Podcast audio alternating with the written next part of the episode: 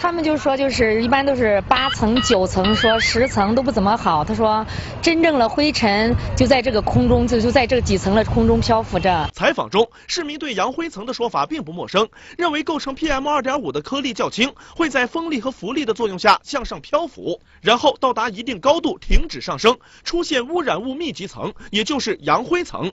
那么这个传言到底是不是真的呢？我今天啊就拿来了一个这个仪器，叫做全自动粉尘检测仪，它能够检测空气当中 PM 二点五和 PM 十的浓度。那我们今天就来一探究竟。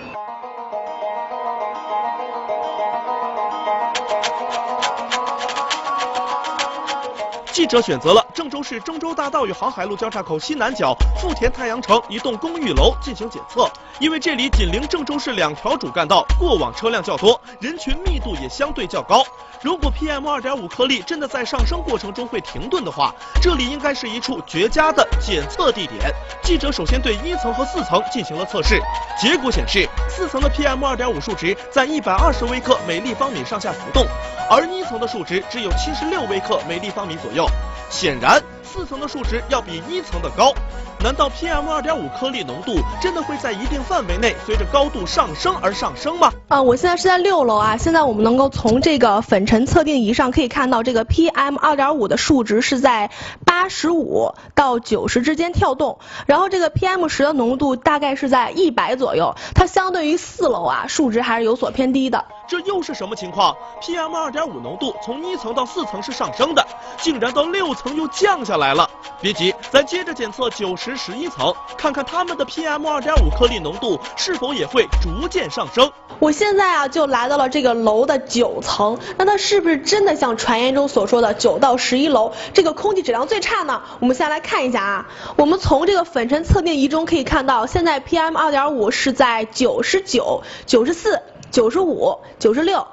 九十九，一直是在九十五左右之间跳动。然后这个 PM 十呢是在一百二十四左右。这么看来啊，它比楼下的这个粉尘浓度反而还要低一截。记者随即又对十层、十一层、十五层、十八层、二十二层和二十八层进行了检测，PM 二点五的浓度分别是七十六、七十七、七十八、八十八、八十一、一百三十八微克每立方米，PM 十的浓度则分别为九十一、一百零四、九十六、一百零二、九十三、一百六十一微克每立方米。除了二十八层的 PM 二点五和 PM 十数值增幅较大外，十至二十二层的 PM 二点五一直在八十微克每立方米上下波动，PM 十。值一直在一百微克每立方米上下波动，可以说无论是 PM 二点五还是 PM 十，在二十二层以下变化并不大。九至十一层的颗粒物浓度并不比其他楼层的高。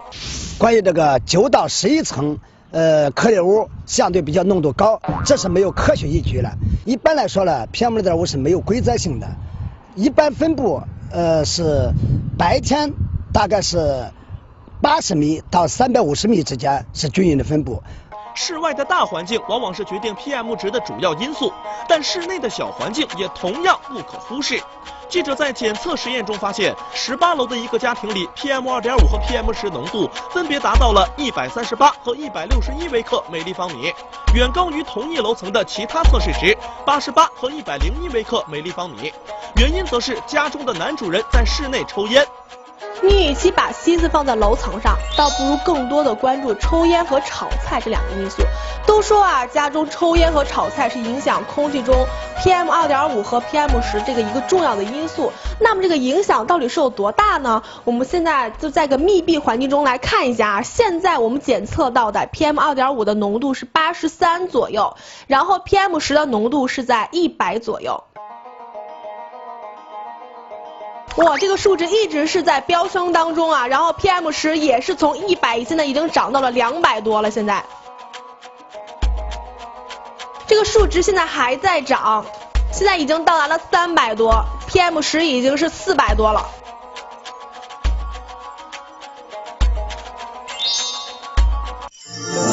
刚才的实验，我们能够看到，就是在炒菜的那一瞬间啊，这个空气中 PM 二点五和 PM 十的这个飙升数值非常的大，最高甚至 PM 二点五达到了一千多。所以，为了自己和家人的身体健康，爱抽烟的男士还是尽量避免在室内抽烟。炒菜做饭时一定要记得打开抽油烟机。遇到室外 PM 值较高时，无论居住在哪个楼层，紧闭门窗，避免外出，则是最好的保护措施。